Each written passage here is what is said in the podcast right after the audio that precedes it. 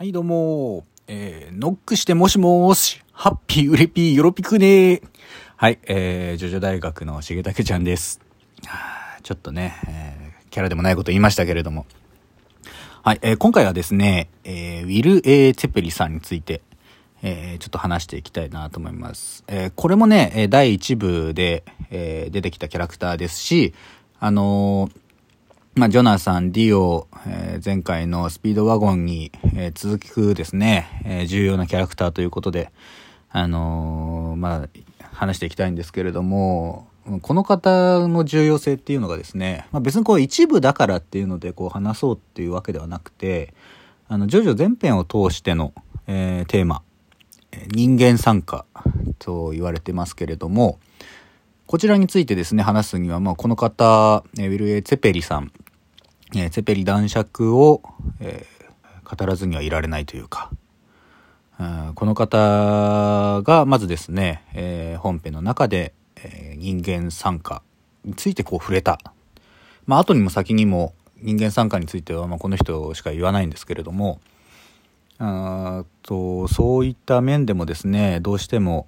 触れておかなければいけないキャラクターかなと思いまして、えー今回は、えー、ツェペリさんについて話していきたいなというふうに思っております。えーまずですね大枠として、えーツェペリ男爵彼はですね波紋の伝道者といいますかジョナサンに波紋を教えた、え人であります。有名なところだと、こう、カエルを岩の上からぶったたいた時の効果音がメメターっていうね、ちょっとどういう音だかわからないっていうところなんですけれども、アニメの方では 効果音そのものを確か字で書いてあったんじゃないかな、そう、書き文字的なね、ところを、あの、アニメの方はうまくやったなと思うんですけれども、まあそんなところで、えー有名だったりとか、最初の登場時もですね、なんか座ったままものすごい跳躍をするっていう描写なんですけれど、見た目がね、おならで飛んでるみたいな形でね、ちょっとね、笑いを誘うというか、あれは、あの、まあ、画力の問題なのかもしれませんけれども、まあそういったところがね、ある、えーキャラクターとして登場します。で、その後ですね、えーわ、あの、ジョジョに波紋を教えたりとか、まあジョジョ自身のこう波紋の才能を見出したりとか、えーそういうところがあるんですけれども、えーとゾンビとまあ戦っていくと、えー彼がですね、えーまあ、ジョナサンをまあテストする。いやあれは違うな。あれはバイキングの話だな、まあ、とにかくですね彼は、えー勇気とか、まあ、人間参加について語るんです。ゆあのセリフのとしては、えー勇気とは怖さを知ること、えー恐怖を我が物とすることじゃと。人間参加は勇気の参加。人間の素晴らしさは勇気の素晴らしさ。いくら強くてもこいつらゾンビは勇気を知らん。飲み同類よとね。まあ飲みっていうのが人間に対してこう血を吸いにね来るっていうのは果たして勇気かと。まあそういったところから派生したセリフなんですけれども実際このセリフ自体はですね荒木先生が元からこう温めてたセリフとかそういうわけではなく本当にまあ、編集者の方からまあどうどういうことなんか書けみたいなこと言われて書いたなんて逸話がねこうまことしやかに語られるぐらいで。ただまあそれがこの「ジョジョ」「ジョジョの奇妙な冒険」全編を通してのテーマになっていくっていうのはですねまあまさにこう深層心理といいますか深いところで、えー出てきたまあある種のねまあ運命的なものというか何かこう刑事的な、えー神からこう降りてきたようなものっていうかねそんなところをまあ感じぜらぜざ感じざるを得ないというところなんですけれども。で、ウィル・エー・ツェペリさん、そこの、まあその後ね、彼に関して言うと、まあ最終的にはね、体をね、上下でこう真っ二つにされて、えージョジョナサンにこうパワーをこう授けてですね、えー死んでいっちゃうというわけなんですけれども。まあそこでね、まあトンペティ師匠の話が出てきたりとか、まあ波紋についてとかね。まあ彼の生い立ちにもいろいろ諸説ある中で話すことはいろいろあるんですけれども、まあそれについてはそこまでね、まあ何かっていうと本当、触りの部分になるんですけれど、あのえーツェペリさんは一部の時点では、あの、妻子がいなくてね、まあ、独り身だったと言ってたのに、二部で、二部でこう、孫が出てきちゃうっていうね。まあ、その辺は荒木先生もはね、あの、すいませんでしたと。大人はね、嘘をついてるんじゃなくて間違えちゃうんだと忘れちゃうんだっていうふうにあの保管してますけれども本当にまあそういう、まあ、当時はおそらくまあその、まあ、よく言えばライブ感というかねまあそのセリフ自身もそうですけれどもこう勢いでこう書いていたっていう部分があって、まあ、それが実際こういうふうにねこう長く続く作品につながってるとしたらまあそれは別にもう悪くないというか。後々まあそれはさあのまあ例えば子供がいたとかいないとかね。まあ、結局じゃあツェペリさんは嘘ついてたのかとか、まあ、そういろいろまあ話になってきちゃうけれども別にそれはいいじゃないかと。そこの整合性はさあのー、別に、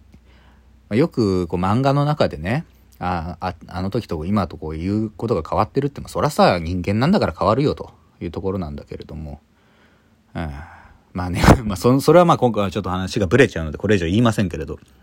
ただ、あの、ゼベリさんにはやっぱそういうちょっとまあ謎というか、まあネタになっちゃうようなね、部分がこう、ちらほら出てくるっていう。まあそんなね、こう愛すべきキャラクターの一人ですっていうのが、まあ大枠です。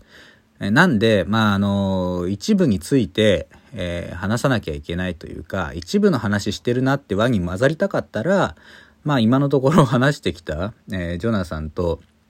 えー、ディオと、え、スピードワゴンとツェペリさん。まあここ押さえておけば、とりあえず、話には加われます。もちろんその後ね、あのタルカス、ブラフォートとか、あポコとか、あの出てくるキャラクターはいっぱいいるんですけれども、まあ、基本的にはまあその辺がまあ主軸になっているところですと。で、えっ、ー、と、次のね、えー、回で、人間参加についてね、まあ、詳しくあの語りたいな、まあ、次になるのか次の次になるかわからないんですけど、まあ、近いうちにあジョジョ全編を通したテーマということで人間参加について触れたいなと思ったんで、まあ、その前日談というか、あのー、まあ、導入としてウィル・エツェペリさんについて、まあ、今回ちょっとまあねあの触れてきたわけなんですけれども。いわゆるさっきのセリフで、まあ、どういうことかっていうのがちょっとね分かりにくいなっていうことであれば、まあ、補足しますけどまあ、勇気、勇気なんですよ。あの、ジョジョ一部、まあ、前編を通してですね、勇気の参加、人間参加とは勇気の参加なので、まあ、勇気について、まあ、恐怖をどう乗り越えていくか、みたいなところを、あのまあ、主軸というかね、話す。前編通して、まあ、まあ、勇気っていう言葉が割とまあ重要になってくるし、まあ、だんだんこう形を変えてね、覚悟とか、人間参加も黄金の精神っていう風に名前が変わっていくわけなんですけれど、それが、まあ、後々ね、語りますけれども、各ボスとの対比になっていくというか、ただね、ここがね、あのー、まあ、ディオの特殊性っていうのが出てきちゃうんだけれど、ディオの人間らしさって話ちょこちらっとこの前しましたけれど、ちらっというかもう多分もうがっつり話したんですけれど、そこがね、